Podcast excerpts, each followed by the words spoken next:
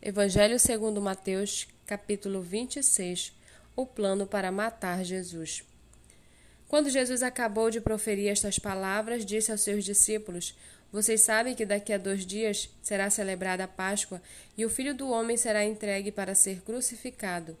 Então os principais sacerdotes e os anciãos do povo se reuniram no palácio do sumo sacerdote chamado Caifás e deliberaram prender Jesus à traição e matá-lo mas diziam: Não durante a festa, para que não haja tumulto entre o povo. Quando Jesus estava em Betânia, na casa de Simão, o leproso, aproximou-se dele uma mulher trazendo um frasco feito de alabastro com um perfume precioso que ela derramou sobre a cabeça de Jesus, estando ele à mesa. Vendo isto, os discípulos ficaram indignados e disseram: Para que este desperdício? Este perfume poderia ter sido vendido por muito dinheiro para ser dado aos pobres. Mas Jesus, sabendo disto, lhes disse: Por que vocês estão incomodando esta mulher? Ela praticou uma boa ação para comigo, porque os pobres estarão sempre com vocês, mas a mim vocês nem sempre terão, porque derramando este perfume sobre o meu corpo, ela o fez para o meu sepultamento. Em verdade lhes digo que onde for pregado em todo o mundo este evangelho, também será contado o que ela fez para a memória dela. Então, um dos doze, chamado Judas Iscariote, foi falar com os principais sacerdotes. Ele disse: Quanto me darão para que eu o entregue a vocês? E pagaram-lhe trinta moedas de prata. E desse momento em diante, Judas buscava uma boa ocasião para entregar Jesus.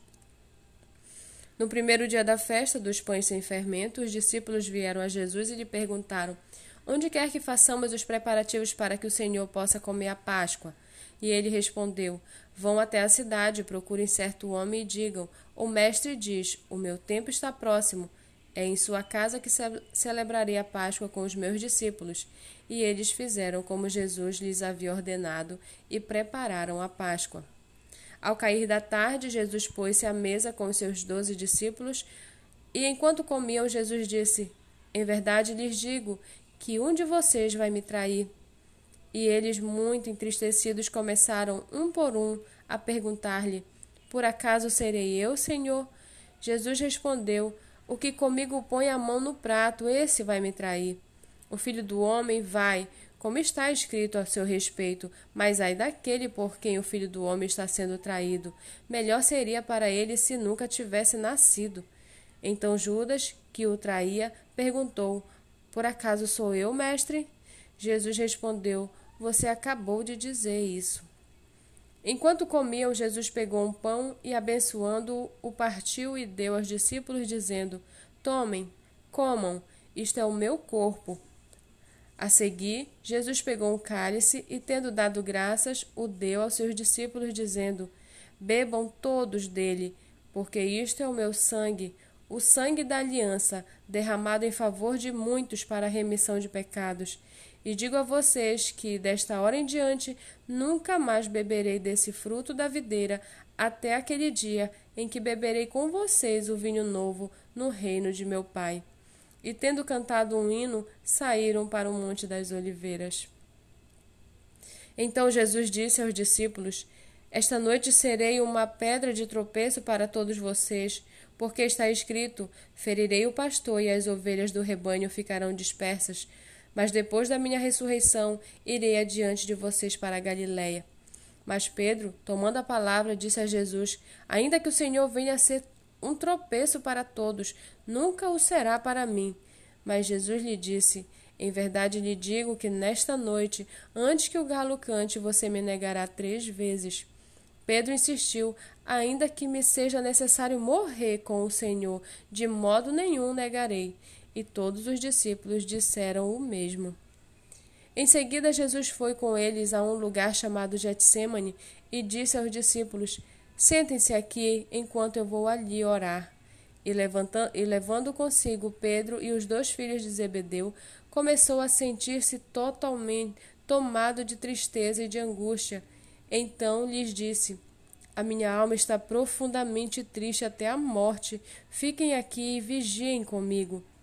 E adiantando-se um pouco, prostrou-se sobre o seu rosto, orando e dizendo: Meu pai, se é possível que passe de mim este cálice.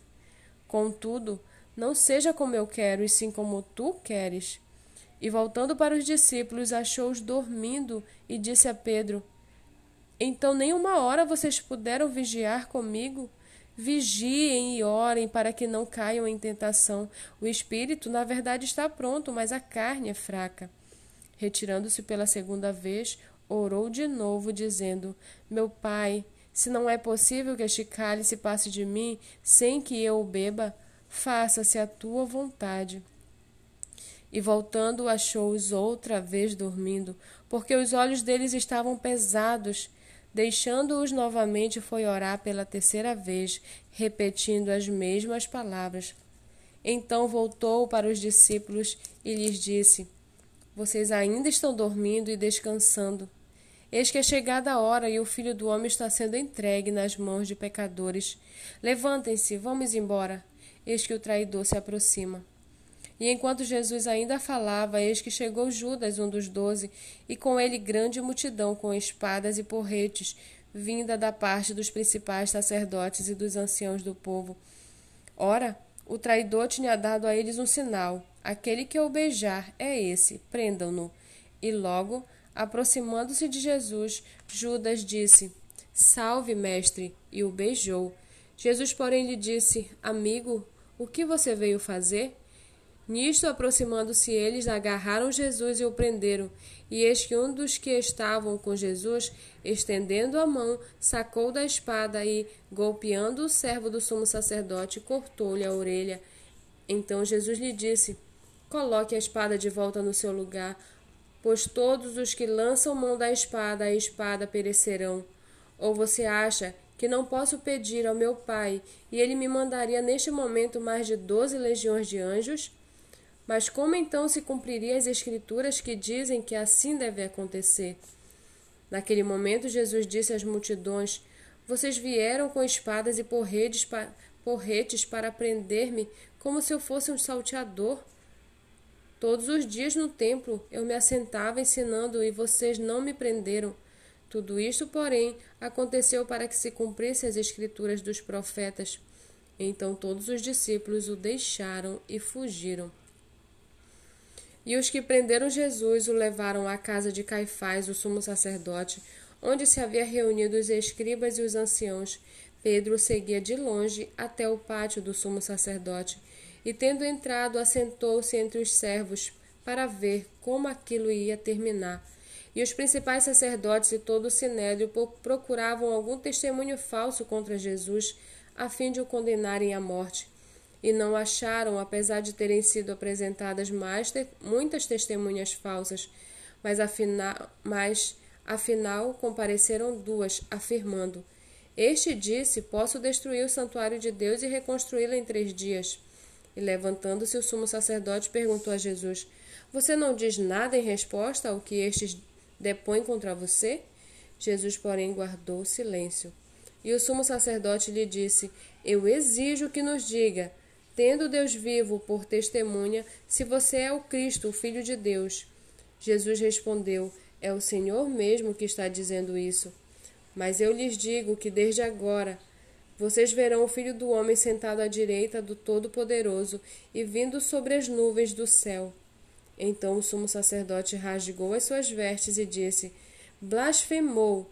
Por que ainda precisamos de testemunhas? Eis que agora mesmo vocês ouviram a blasfêmia. O que vocês acham? E eles responderam: É réu de morte. Então alguns cuspiram no rosto de Jesus e bateram nele. E outros o esbofeteavam, dizendo: Profetize para nós, ó Cristo, quem foi que bateu em você? Pedro estava sentado fora do pátio. Uma empregada se aproximou e lhe disse: Você também estava com Jesus o Galileu. Mas ele negou diante de todos e disse: Não sei o que você está dizendo. Quando se dirigia para a porta, Pedro foi visto por outra empregada que disse aos que estavam ali: Este também estava com Jesus o Nazareno. E ele negou outra vez com juramento: Não conheço esse homem. Pouco depois, aproximando-se, os que estavam ali disseram a Pedro: Com certeza você também é um deles, porque o seu modo de falar o denuncia.